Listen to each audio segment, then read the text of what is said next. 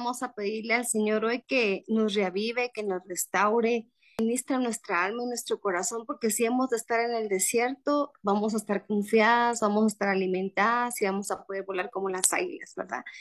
Si tenemos que estar en el desierto, si nos metimos en un desierto, si Dios nos ha atraído al desierto, que estemos alimentadas, que estemos confiadas, fortalecidas, dirigidas y que el que escucha nuestra súplica hoy, Padre, habla, que tu pueblo escucha, habla, Padre, que necesitadas y agradecidas dependemos de tu palabra en nuestra vida, Padre, no de nadie más. Hoy venimos, Padre, sabiendo cada una su necesidad, sabiendo la disposición que hay en cada corazón, Padre, pero pedimos a pedirte, Padre, que des respuesta a la que tenga preguntas, que des consuelo a la que esté angustiada, que seas refugio para la que esté en batalla y la que esté en aflicción, Padre, porque todas somos tus hijas, Padre, y si hemos de estar en este desierto, pero estamos contigo, Padre, nos llevas en tus brazos. Son tus huellas las que se ven en el camino, no son las nuestras, Padre. Así que confiadas seguiremos alimentándonos de tu palabra porque sabemos que de este desierto tú nos sacarás en victoria, que de este proceso saldremos forjadas, Padre, porque no fue el inicio de Job. Lo que amamos y lo que anhelamos fue el final de Job en nuestra vida. Gracias, Padre, por tu palabra que habla siempre. Gracias por tu presencia, bendito Espíritu Santo, que descienda un aceite, Padre, de unción, un aceite de consolación, que descienda al lugar donde cada una de nosotros está. Tu presencia, precioso Espíritu Santo, habla en nuestro corazón. Danos respuesta, danos guianza, danos eh, la forma en la que vamos a salir, la forma, las, los requerimientos que tenemos que llenar. Habla en nuestro corazón, habla en nuestra alma, habla nuestra mente, transfórmanos, Padre, porque de ti dependemos. En el nombre poderoso de Jesús te escuchamos. Amén. Yo me ponía a pensar, ay, lástima que Elifaz en vez de dar tanto discurso no se puso a adorar y a cantar a Dios y le hubiera cantado esta alabanza, Job. Creo que le hubiera hecho mucho confort a su alma, que le hubiera dado mucha esperanza, ¿verdad? Y qué bendición que nosotros podamos escuchar esto, que sepamos, a diferencia de Job, que nuestra deuda ya fue pagada, pero aparte de eso, que sepamos y que sintamos la presencia del Espíritu Santo en nuestra vida, porque Él es nuestro consolador, Él es nuestro refugio, Él es todo para nosotros. Vamos a empezar en el capítulo 5, miren, ya vamos a avanzar. Qué bendición y cómo Dios ha hablado a mi vida y espero que a la vida de ustedes también por medio de este estudio, que que Él trajo a mi corazón y, que no solo trajo el estudio, sino trajo la forma de ponerlo en práctica, ¿verdad? Y eso es lo que pasa en nuestra vida cuando nos ponemos a abrir la palabra del Señor. También tenemos que ponerla en práctica, ¿verdad? Y Dios me metió a este estudio, pero también estoy metida en un montón de cosas, entonces como quien dice, bueno, vamos a ver Kelly, ya el capítulo 1 lo he leído, bueno, vamos a pasarle la prueba a Kelly el capítulo 1, ahora viene el capítulo 5 y como que me están pasando la prueba y le digo, gracias Padre, porque primero es como le hemos dicho siempre, es como un examen a libro abierto, ¿verdad? Y qué bendición que podamos poner en práctica lo que estamos aprendiendo, porque para eso es. Dice el capítulo 5, continúa Elifaz y dice, ahora pues da voces. ¿Habrá quien te responda?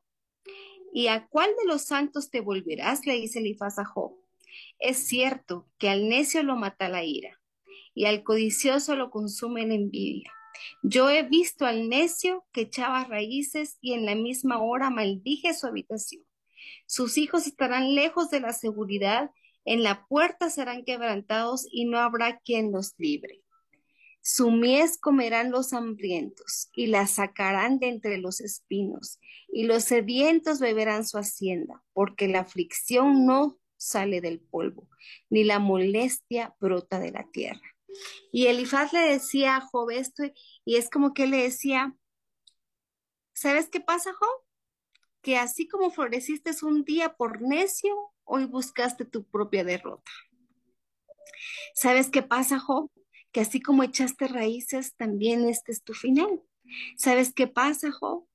Que aunque haya un tribunal de justicia, todo lo que injustamente hiciste, injustamente te será quitado.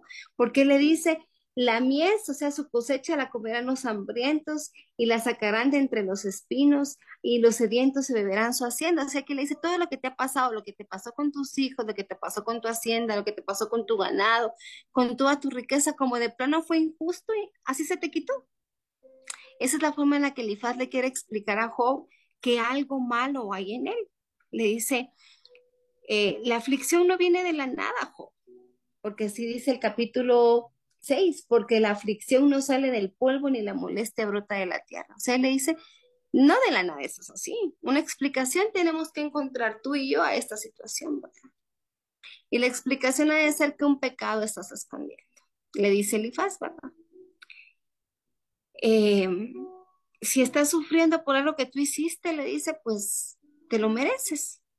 Imagínense ustedes ese, esa argumentación, esa, ya solo vuelvo a repetir y vuelvo a pensar, ¿cómo estaba Job tirado, sentado en el desierto, esperando que llegaran sus amigos a darle consuelo y al oír esas palabras, y él evaluaba y decía, pero si no he hecho nada, si si todo lo que iba, lo que mis hijos pudieron haber hecho mal lo levanté holocausto, por Dios, ¿qué pudo haber pasado? Y, y su amigo Elifaz le decía, no, algo malo hiciste, esto no es de la nada, esto no es de la nada.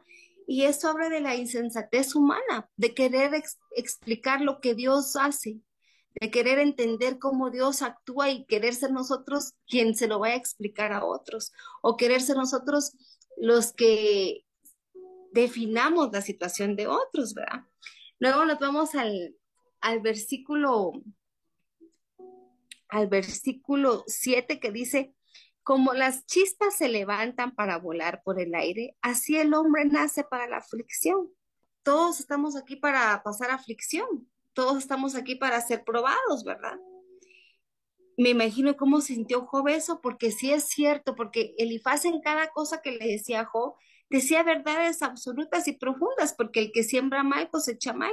Pero eso no quiere decir que cuando estemos frente a un proceso podamos definir si eso fue por algo malo o no, que sí es cierto que el impío cosecha mal, eso es cierto. El mismo salmista David dijo, Padre, ¿qué pasa con ese impío que prospera en el camino? Y Dios le dijo así, como la hierba puede ser que florezca y se ponga verde como el laurel, pero un día perecerá. Entonces, no todo tiene la misma explicación y no podemos levantar juicio contra todos por como que si fuera igual para todos, porque hay muchas personas que están pasando procesos que no son por castigo, que no son por consecuencia de, pecado, que no son por consecuencia de errores, sino que porque Dios los tiene en ciertos procesos, como también hay muchos otros que son consecuencia de, pero no somos nosotros los llamados a consolar los que vamos a ir a emitir una, una sentencia, somos los llamados a dar esperanza, somos los llamados a buscar reivindicación, somos los llamados a fortalecer, somos los llamados a alimentar. Entonces, ¿a qué somos llamados nosotros? Tanto cuando estamos en el proceso como cuando queremos ir a visitar a alguien que esté en un proceso. Nadie nos está mandando a ir a buscar por qué. Nos están enviando a buscar el para qué, el con qué salir de la situación, el cómo enfrentar, el cómo fortalecer, el cómo podemos fortalecer esas alas de águila, en cómo ir a alimentar al que está en el desierto, no en cómo ir a aniquilar al que está en el desierto. Entonces en el capítulo, en el versículo, perdón, versículo 8 dice, ciertamente le dice Elifaz, yo buscaría a Dios y le encomendaría a él mi causa.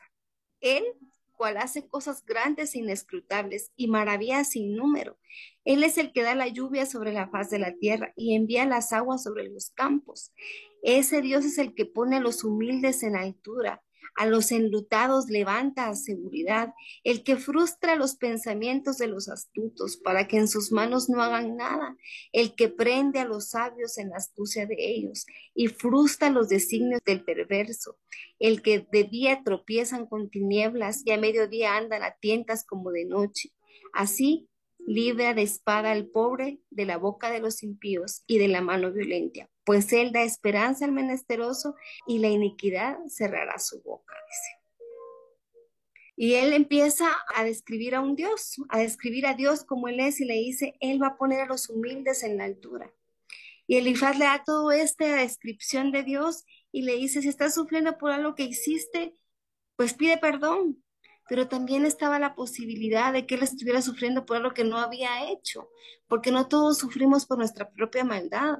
A veces sufrimos por la maldad de otros. A veces es un proceso que indirectamente nos afecta, pero no porque seamos parte, sino porque estamos alrededor. Entonces, no siempre es, es acusación, no siempre es juicio. Y entonces, si él no tenía la seguridad, ¿por qué entonces anulaba y por qué minimizaba a Job? ¿Por qué le quitaba fuerzas? ¿Por qué, por qué no podía tener misericordia con Job? Y le dice, busca ese Dios, el que hace las cosas maravillosas. Y hoy te digo yo a ti, estás pasando por un proceso en el que sabes que es consecuencia de un error tuyo o estás pasando por una circunstancia en la que tú no tienes nada que ver. De las dos maneras, busca a Dios, escucha a Dios. La reunión pasada decíamos, no necesitas oír la voz de nadie más que de Dios. No necesitas ir a buscar el apoyo de nadie más que de Dios porque al desierto entramos solas, no entramos acompañadas. Pero solas humanamente, porque es ahí donde Dios va a deleitar, donde nos va a conquistar y de ahí vamos a salir en victoria, pero casi siempre, aunque tengamos visitas en el desierto, no vamos a estar permanentemente acompañados. La mayor parte de veces en los momentos más difíciles donde vamos a estar solos. Y en el versículo 17 empieza a decirle Elifaz, he aquí, bienaventurado es el hombre a quien Dios castiga. Y sigue Elifaz diciéndole, este es castigo de Dios. Y si bien es cierto que bienaventurados somos a los que Dios ha disciplinado por algún error, por alguna desviación, por, por salirnos de su buen camino, no siempre es así. No siempre es así. Por tanto, no menosprecie su corrección, le dice Elifaz a Job, a Job, ¿verdad? Pero Job estaría pensando, pero ¿qué es? ¿Qué es? ¿Qué es? Si no he hecho nada, ¿verdad? Estoy buscando, estoy meditando y no encuentro nada. Entonces, como él ya había dicho que no había nada, ¿por qué no buscaron ellos formas de alimentar su fe? ¿Por qué no buscaron formas de alimentar el amor de Job para Dios, para que así a Job le fuera fácil entender que esto venía del cielo y que, y que Dios lo iba a sacar? Y le dice, porque Él es quien hace la llaga y Él la vendará. Y esto no siempre es verdad.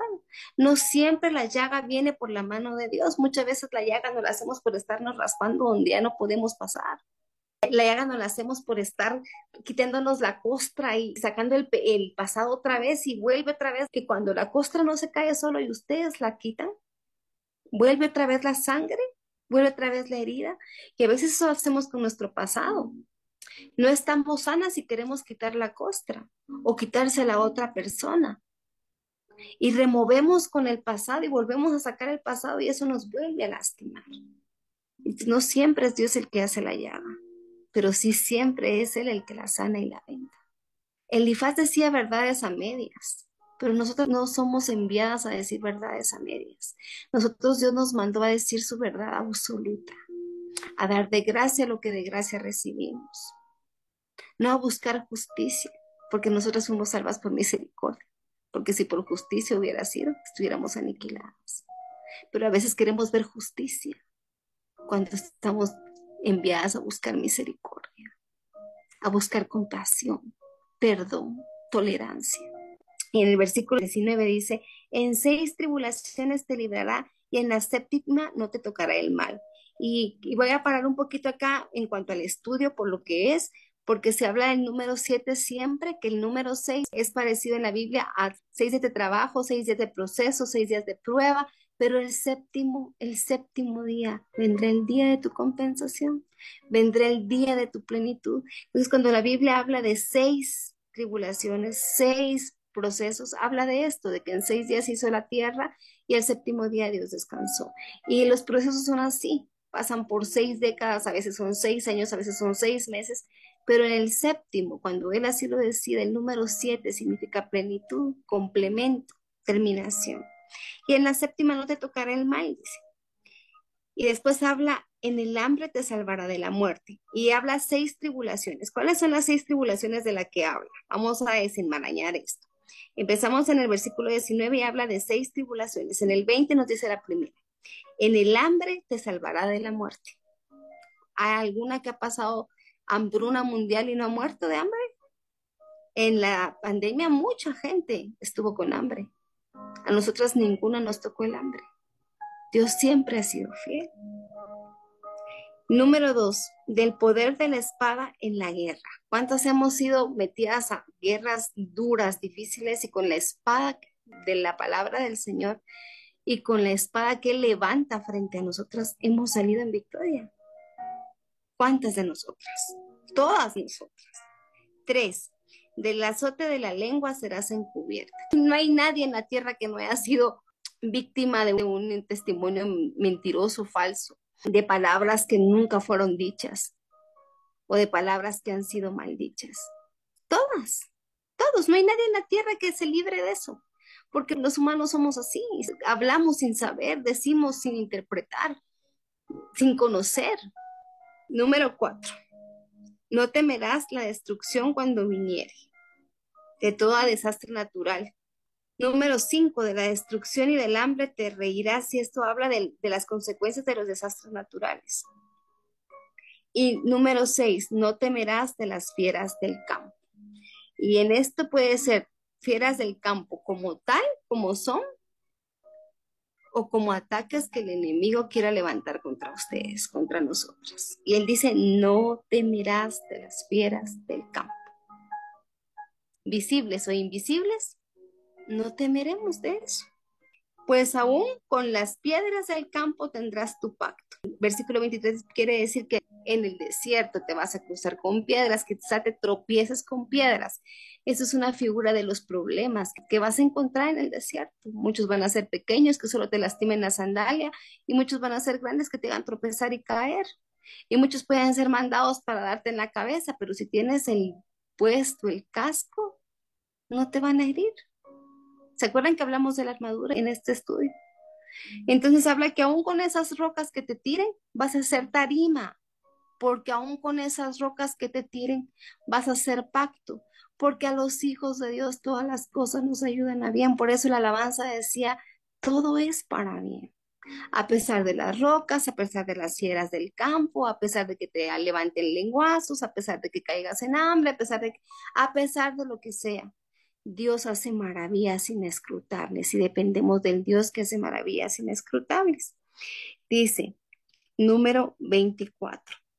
Esta es la consecuencia del que, del que es constante, del que soporte, del que esté para soportar por amor a su propósito eterno.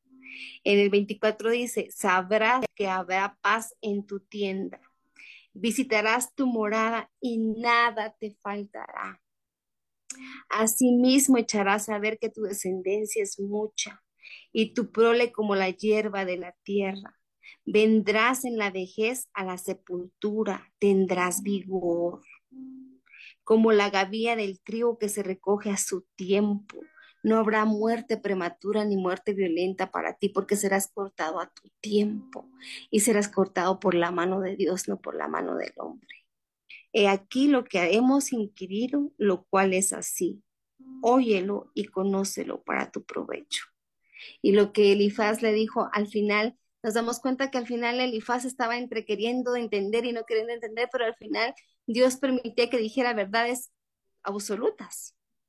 Porque ahí hasta le dijo, mira, dile a Dios cuál fue tu pecado, que te perdone y vas a ver que vas a tener paz y vas a ver que tu morada te faltará. O sea, Elifaz hablaba verdad. Por un lado hablaba verdad, pero por otro lado quería encontrar una razón y acusar.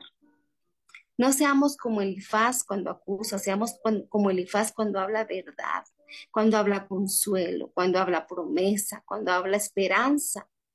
Porque a eso fuimos llamados. ¿Acaso Jesucristo vino a destruir, a terminar, a sentenciar?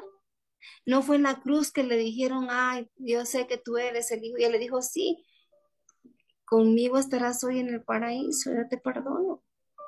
En la cruz del Calvario estaba él cuando lo dijo. Entonces, ¿por qué queremos ser como Elifaz? Seamos ese Elifaz sensato, no el, no el insensato, porque él tiene una parte buena y una parte mala.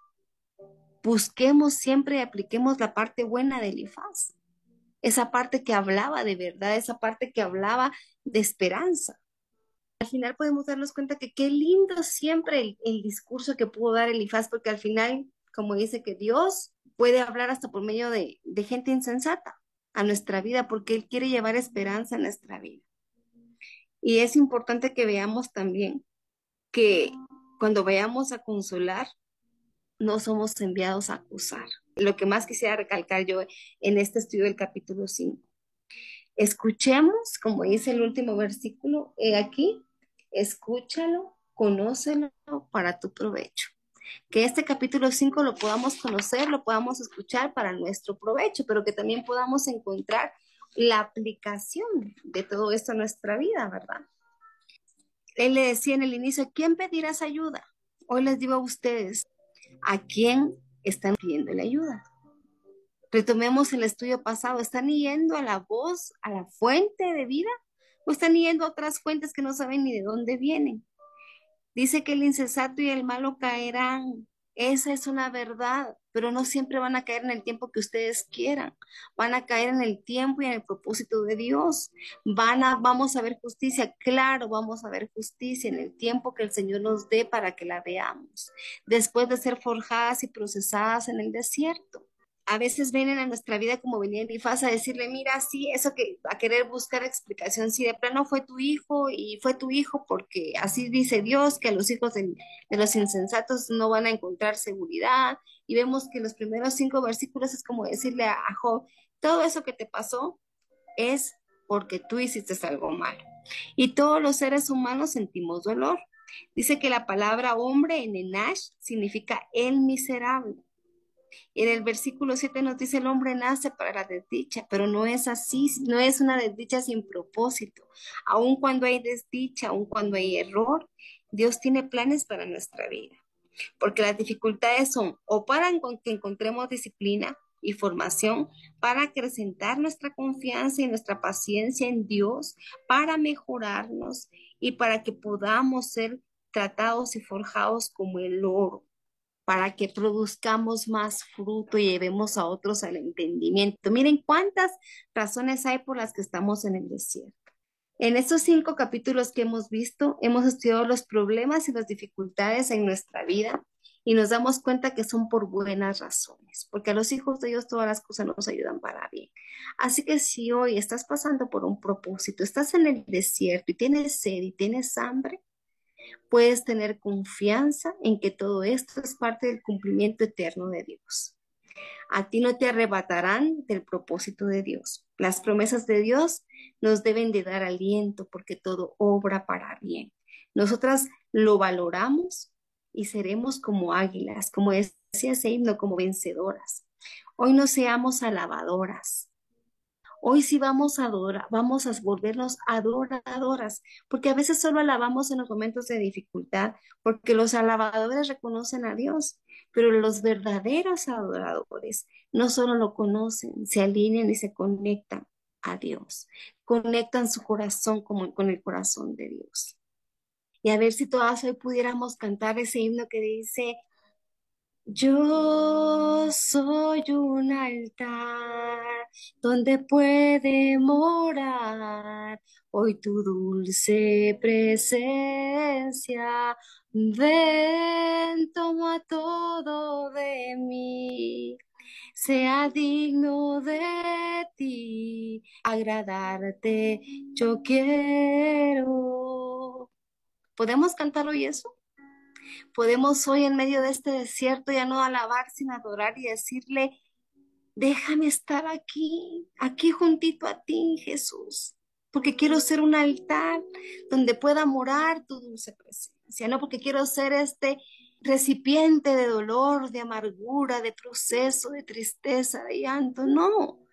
Que cambiemos nuestra perspectiva hoy y decirle, Padre, ven, déjame estar aquí cerquita de ti y quiero hoy convertirme no en este recipiente de pena, de angustia, de incertidumbre, de duda, de dolor, de desamor, de rechazo. No, hoy yo quiero convertir esto, Padre, y quiero convertirlo en un altar donde pueda morar tu dulce presencia. Ven, toma todo de mí, sea digno de ti, porque adorarte, porque agradarte yo quiero. Esa es la adoración de hoy, amadas porque tenemos tanto adentro, tanto adentro. Si solo pudiéramos irnos adentro a tomar lo que hay en nuestro fruto, muchas saldríamos con la boca amarga, ácida, con repulsión. Pero hoy no saquemos todo eso. Confiemos en ese Dios que hace maravillas inescrutables.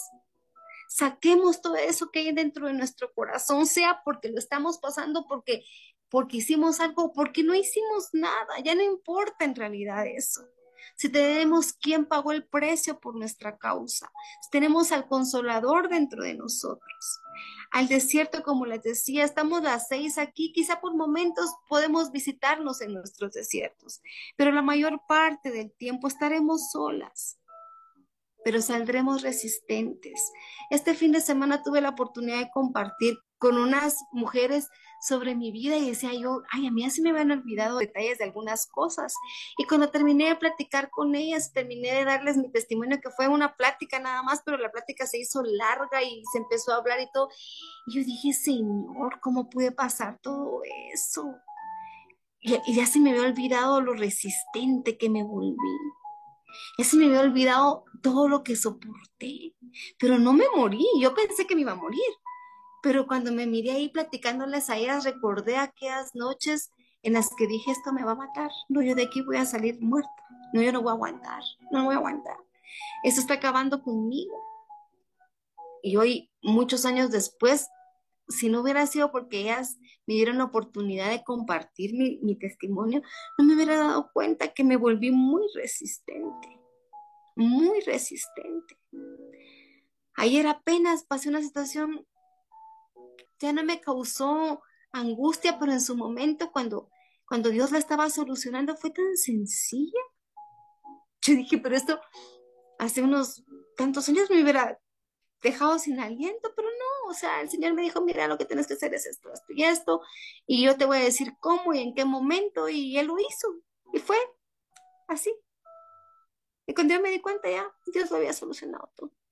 Y ahora digo, qué resistente. Antes me hubiera matado esa situación. Pero dentro del desierto, aparte de volverme resistente, de volverme tolerante, también me volví un testigo de la gloria de Dios. Y cuando hay testigos de Dios y han llegado a mi vida a decirme lo que Dios ha hecho en sus vidas, sé que eso alimenta en el desierto. Hoy podemos ser testigas y decirle a, al mundo, decirle a los que están en el desierto, no te va a matar, no te va a matar. Saldrás resistente, saldrás brillante, saldrás aprobada del desierto. A veces nos juzgan, como Elifaz lo con los dichos de su boca, con las sentencias por lo que miraba en la vida de Job. Pero no siempre lo que vemos en las personas es porque ha sido consecuencia de un castigo. Muchas veces es porque no han podido salir del proceso, pero no somos nosotras las que vamos a decidir cómo y cuándo va a pasar. Estamos llamadas a ser amor. Eh, luego vamos como en el versículo 7, que estamos repasando ya esto como una aplicación, se ve como Elifaz acusaba a Job, pero en realidad Elifaz vio solo una verdad a medias, que era lo que decíamos. Dios es fiel, Dios es bueno, Dios es justo, Dios no trajo el mal a nuestra vida. Fuimos nosotras y otras veces fue nuestro alrededor. Pero no fue Dios. Dios ha traído procesos a nuestra vida para hacernos crecer. Pero Él sabe en qué etapas. A Job se lo mandó porque sabía, sabía de qué estaba hecho Job. Entonces a veces Dios sabía que Job sabía que no era por él, pero él sí era capaz de soportar sufrir sin causa. Y algunas de nosotros ya estamos en ese nivel, entonces cuando las situaciones vengan y sean sin causa, sigamos confiando en el Hacedor del cielo y la tierra, en el que puede contar las estrellas, que son nuestros problemas, cuando Él puede contar estrellas. Paulito me decía, mamá, pero ¿y será que todo lo que la Biblia dice es cierto? Y si tal cosa no pasara, y si tal cosa, digo, sí, mi hijo, y si el agua del mar fuera violeta, y si las estrellas fueran fosforescentes anaranjado, y si las montañas se sostuvieran sobre el cielo y no sobre la tierra, el hubiera de nosotros no sirve, no explica, no existe. Dios es Dios, Dios es real, Dios es verdad. Y todo lo que está en la palabra de Dios se ha comprobado hasta el día de hoy. Y no hay nada que no esté en orden, porque Dios es un Dios de orden. A Él no lo podemos evaluar, no le podemos preguntar por qué, porque Él lo sabe todo, porque Él es soberano. No preguntemos ni opinemos el por qué sobre cosas que no nos pertenecen, si aún en nuestra propia vida no nos pertenece preguntar por qué muchas veces. En el versículo 18 se nos presenta un cuadro muy adecuado respecto a Dios, que es donde él le dice, no, ese Dios, sabes que como no sabes a quién ir porque ningún santo te va a salvar, según el, versículo 1, 2 y 3, yo te aconsejo que confíes en Dios, que le traigas tu causa a él. Yo te digo hoy, amada, ven al Señor, confíale tu causa. ¿Es este es un milagro? ¿Es este es un cambio, una transformación? ¿Qué es? Confíale tu causa a Dios porque aun cuando nos han querido destruir, hemos sido bendecidas en sobremanera. Y podemos concluir que es el corazón de Dios en nosotras el que nos ha hecho resistir. ¿Y por qué el impacto de Dios es tan importante en nuestra vida? Y el impacto de Dios solo se vive en el desierto, Pero es el impacto de su poder el que derrotará al enemigo en tu desierto. Es el impacto de su poder el que levantó a Lázaro de la muerte. Es el impacto de su poder el que derrotó la muerte en Cristo Jesús y lo resucitó. Es el impacto de su poder el que impactará tu vida y te sacará de este desierto en victoria. Y le podrás hablar a tus tinieblas y le puedas decir, prepárense tinieblas, porque no soy la misma. Prepárense tinieblas porque en este desierto no perecí sino nació una guerrera. Prepárense tinieblas porque el infierno que se levantó contra mí no podrá contra mí.